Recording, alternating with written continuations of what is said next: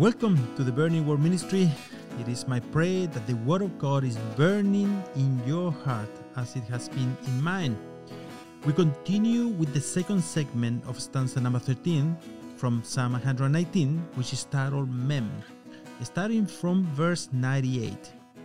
This is one of the acrostic psalms um, which um, was designed to perfection to show that the Bible is perfect down to the smallest detail.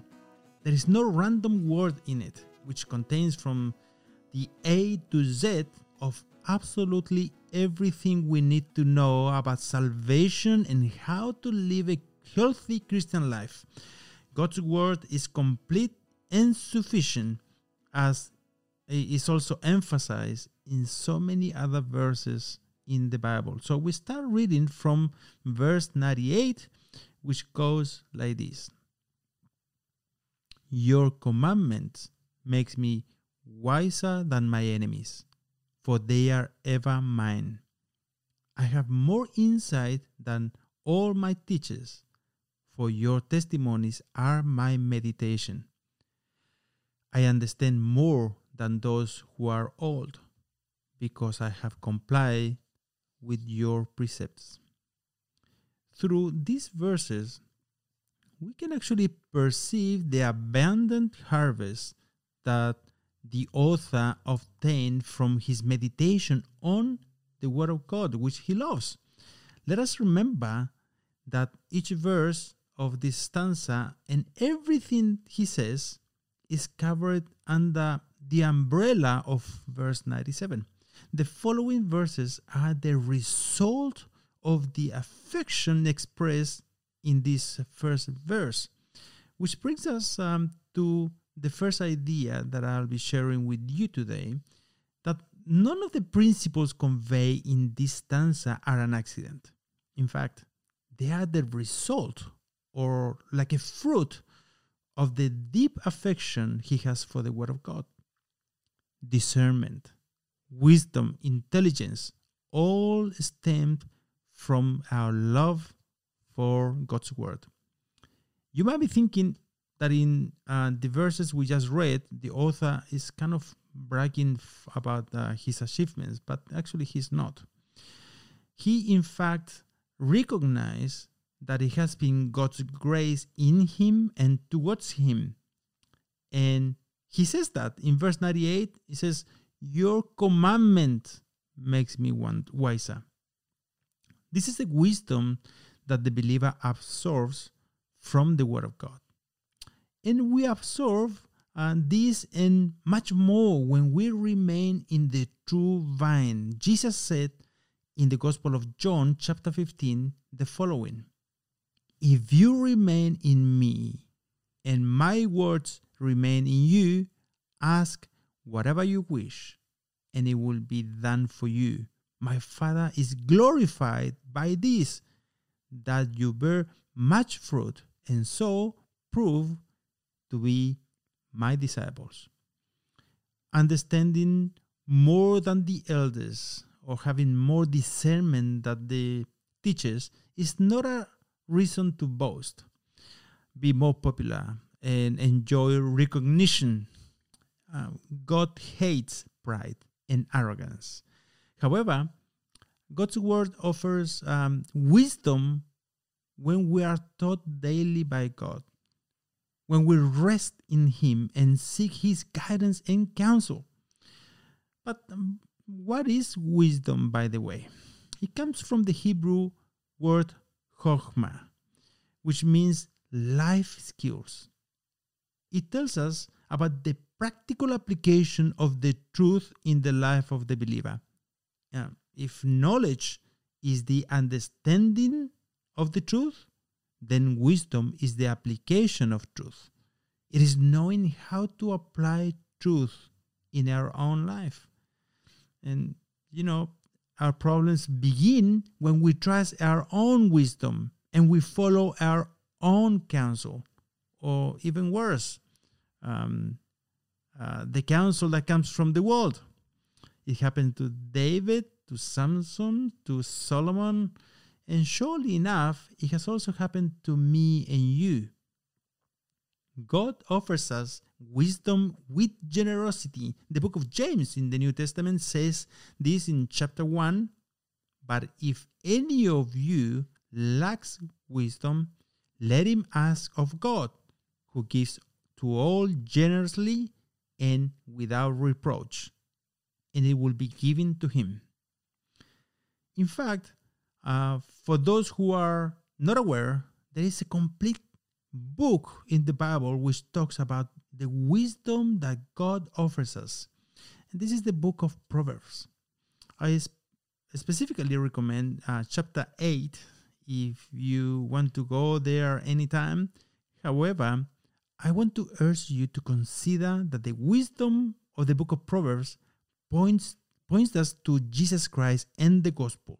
In what sense, you might ask? In the sense that uh, when we read this book, we immediately realize that we have been irrational and foolish on so many occasions.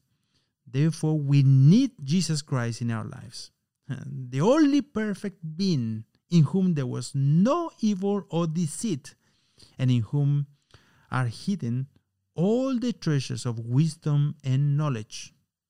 That's written in, the book of Colossians, chapter 2, verse 3. When He comes and changes our heart, we can go and enjoy the Proverbs. And there is a desire to keep the Word of God, to keep those Proverbs in our hearts and in our minds uh, so as to not sin against God and to lead a life that actually pleases God. Uh, the verses that we share today uh, speak to us about God's given ability of having an acute discernment for each situation and complexity that we face in life.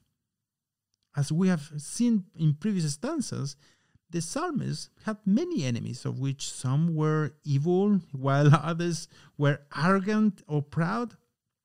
It is said that a man is not only known by who his friends are, but also by his enemies, right? And the Lord Jesus tells us in the book of Luke, chapter 6, verse 26 Woe to you when all the people speak well of you. Meaning that when you speak the truth of God, it is expected that someone will always be offended by the content of that truth. The question is are we going to retract what we've said to please them so that they're not offended? The way that unfortunately many so called Christians leaders have already done? Mm. In the Old Testament, the false prophets spoke deception, yet had the approval of the kings, while the true prophets of God, who spoke truth from him, were killed for being faithful to his truth. Um, the psalmist had enemies because of his position on the Word of God. He lived the Word of God, not only knowing it academically, but also putting it into practice, which uh, actually enraged some, some people. And that's exactly what God wants from you and I. God does not ask you to conform to the world to change the world, but to be conformed to the image of Christ and to be transformed through the renewal of your understanding. We are called to go uh, outside and tell the world that everything about their culture is wrong. We're not going to try to connect bridges with the world or with the culture. We're not going to make peace and declare peace when there is really no peace that's Jeremiah chapter 6, verse 14. We won't, we won't go to their meetings so that they can come to our meetings. No way.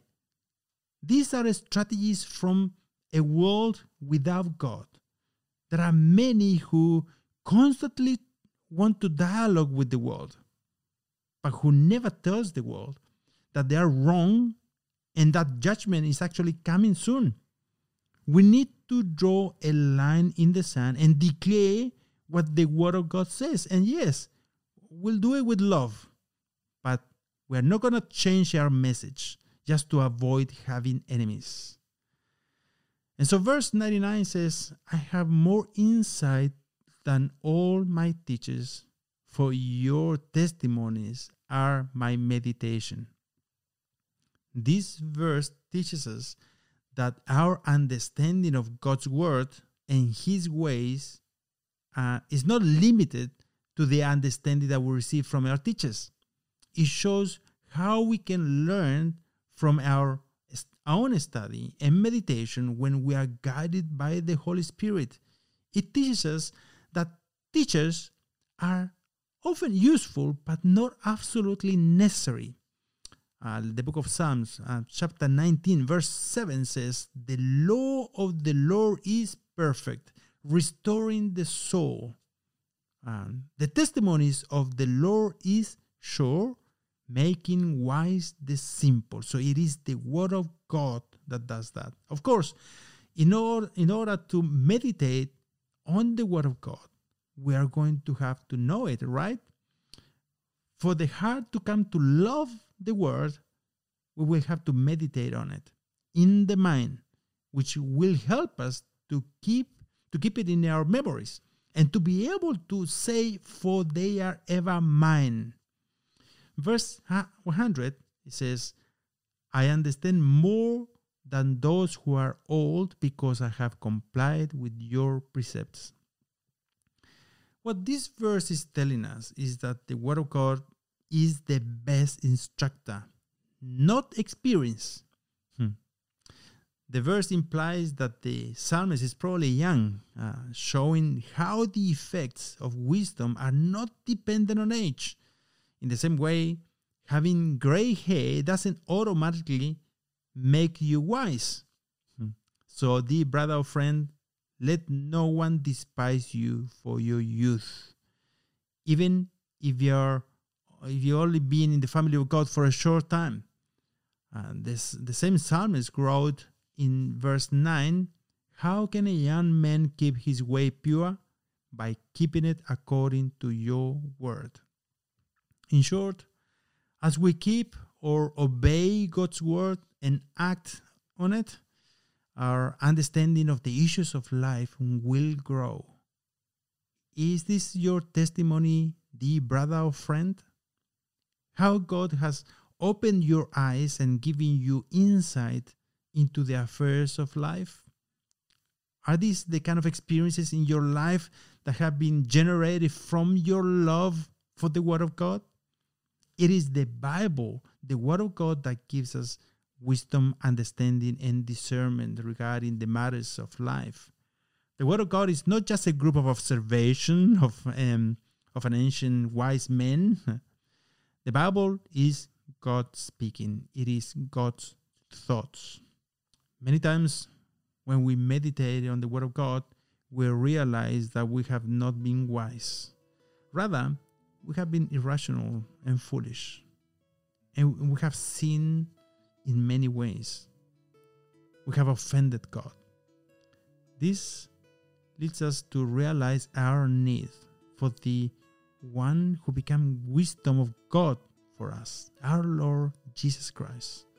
The book of Jeremiah 9:23 says, "This is what the Lord says: Let no wise man boast of his wisdom, nor let the mighty man boast of his might, nor a rich man boast of his riches, but let the one who boasts boast of this, that he understands and knows me, that I am the Lord who exercises mercy, justice, and righteousness on the earth, for I delight in these things, declares the Lord.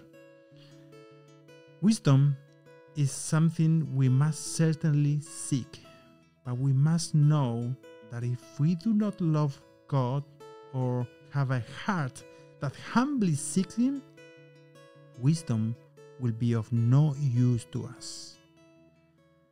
We are out of time, however, I invite you to our next segment in which we'll be sharing about other effects in the life of the Christian as a result of our love for God's Word. Until next time, God bless you.